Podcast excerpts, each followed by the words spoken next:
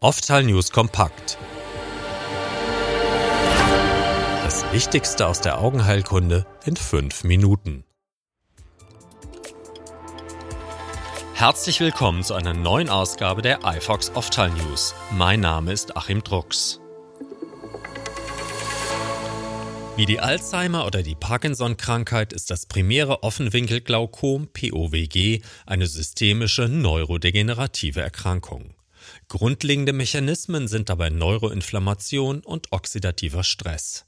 Beide tragen dazu bei, dass der Sehnerv allmählich degeneriert.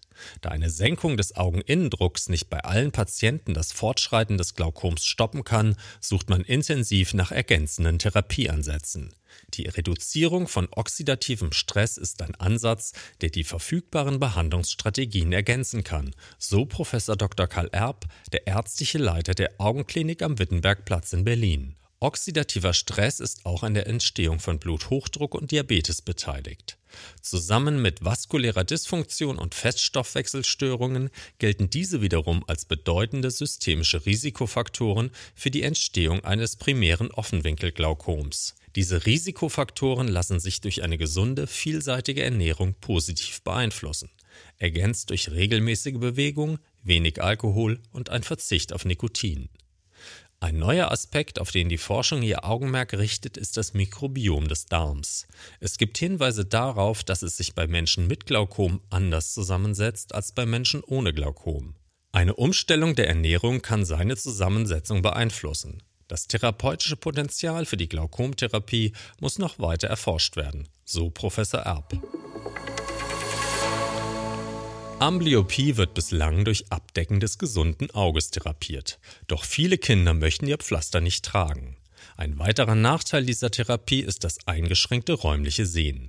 Künftig soll eine elektronische Sehhilfe mit multimodaler Sensorintelligenz das gesunde Auge adaptiv verdunkeln. Mit dieser Shutterbrille lässt sich die Okklusion des Auges so steuern, dass sie bei bewegungsintensiven Aktivitäten unterbrochen werden kann, um Unfälle aufgrund eines fehlenden räumlichen Sehvermögens zu vermeiden. Für die Steuerung der Brille sorgen Algorithmen, die durch die Verarbeitung der multimodalen Sensordaten erstmals ein kontinuierliches Therapiemonitoring ermöglichen. Die Shutterbrille wurde in dem vom Bundesforschungsministerium initiierten Verbundprojekt INSIST unter der medizinischen Leitung der Augenklinik Sulzbach in Form eines Demonstrators entwickelt. Das Wearable soll jetzt weiterentwickelt und gegebenenfalls auf den Markt gebracht werden. Die englische Fachzeitschrift The Ophthalmologist veröffentlicht alljährlich ihre Powerlist mit den weltweit wichtigsten Augenärzten. Jetzt wurde die Liste für 2022 publiziert. Auf Platz 1 befindet sich Professor Janie Wicks von der Harvard Medical School in Boston. Auf Platz 2 der Rockstar unter den internationalen Ophthalmologen Professor Ike Ahmed vom Moran Eye Institute in Salt Lake City. Und auf Platz 3 Dr. Michael Chiang, der Direktor des National Eye Institute in Bethesda, Maryland. Auch vier deutsche Ophthalmologen haben es auf die Powerlist geschafft. Professor Gerd Auffahrt, der ärztliche Direktor der Universitätsaugenklinik Heidelberg, Professor Burkhard Dick, der die Universitätsaugenklinik Bochum leitet, Professor Jost Bionas, Inhaber des Lehrstuhls für Augenheilkunde an der Universität Mannheim, und Professor Antonia Jussen, die Direktorin der Klinik für Augenheilkunde der Charité Universitätsmedizin Berlin.